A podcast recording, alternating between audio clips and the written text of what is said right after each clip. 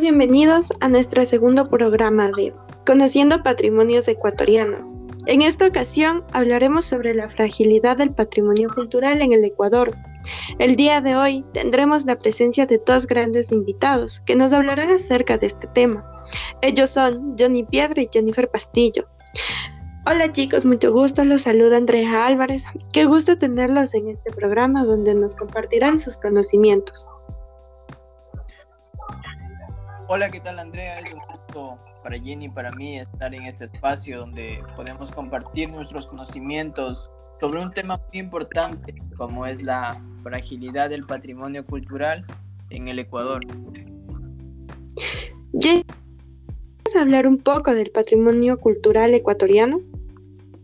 Hola Andrea, un gusto poder compartir en este programa contigo. Te cuento que mi querido Ecuador es un país pluricultural que ofrece grandes tradiciones a turistas tanto nacionales como extranjeros. Por esta razón, contamos con 38 ciudades declaradas patrimoniales, pero debemos tener en cuenta que este patrimonio es muy frágil.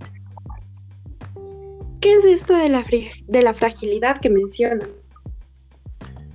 Eh, mira, en el Ecuador se practica un gran número de manifestaciones culturales que la gente ha transmitido de generación en generación. Pero muchas de las personas no conocen que esos saberes, conocimientos, usos, etc., son fundamentales para la construcción de la identidad.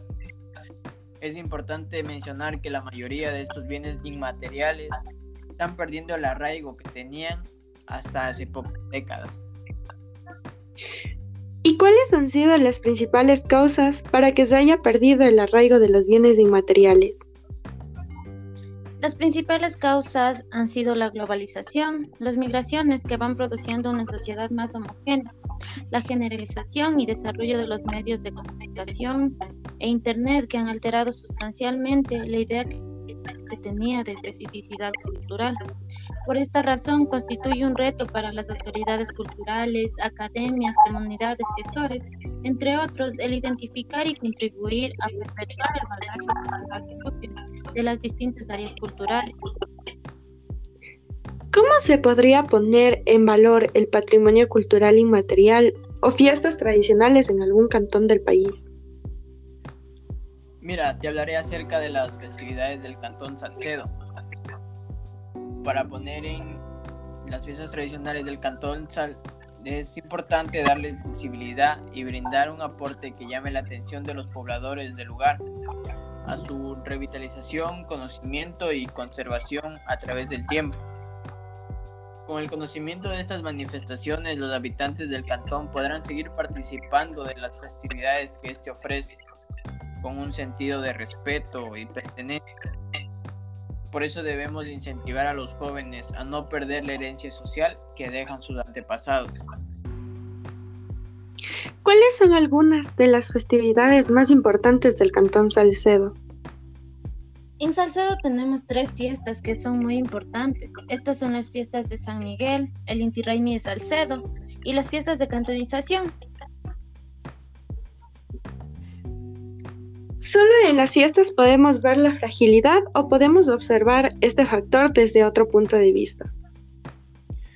Eh, otro tipo de fragilidad cultural la podemos ver en el chamanismo, ya que es una práctica cultural la cual con el tiempo ha dejado de ser usada como una necesidad social para convertirse en una necesidad económica.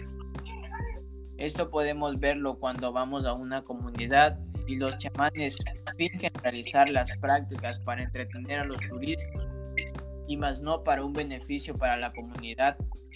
Es en este punto donde se pierde la esencia y el misticismo de esta antigua actividad ancestral. Antiguamente se hablaba que un chamán sin ser un mago dominaba el fuego y otros elementos. Sin ser doctor, eh, con varias técnicas propias curaba a los comuneros. Sin embargo, como lo menciona mi compañero, esta práctica se ha ido perdiendo, no en su totalidad, pero sí parcialmente, ya que en la actualidad eh, estas personas fingen realizar estos ritos para así poder satisfacer su economía y de esta manera se pueden observar grandes casos de aculturación, sobre todo en las comunidades y pueblos indígenas ecuatorianos. ¿Cuál sería la importancia de la protección del patrimonio cultural? El patrimonio cultural a través de la historia ha sido frecuentemente dañado, destruido o ignorado por negligencia y por los procesos de modernidad, además de los atentados por el colonialismo, los conflictos armados, las ocupaciones extranjeras y la imposición de valores externos. Todo lo mencionado anteriormente contribuyó a romper el vínculo y la memoria de los pueblos del pasado.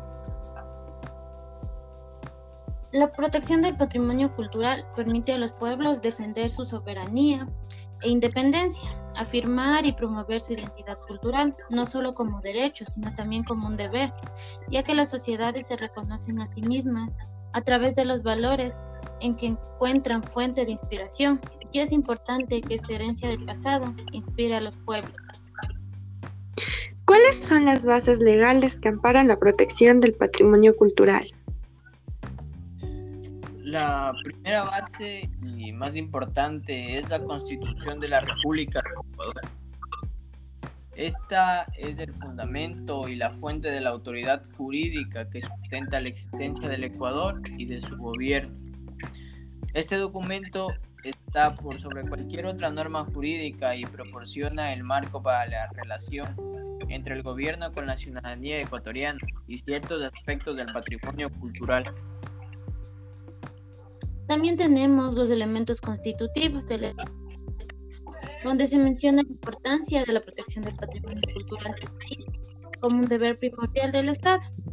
Y con respecto a los derechos colectivos, establece el derecho de construir y mantener identidad cultural y poder expresarse para todos los medios posibles.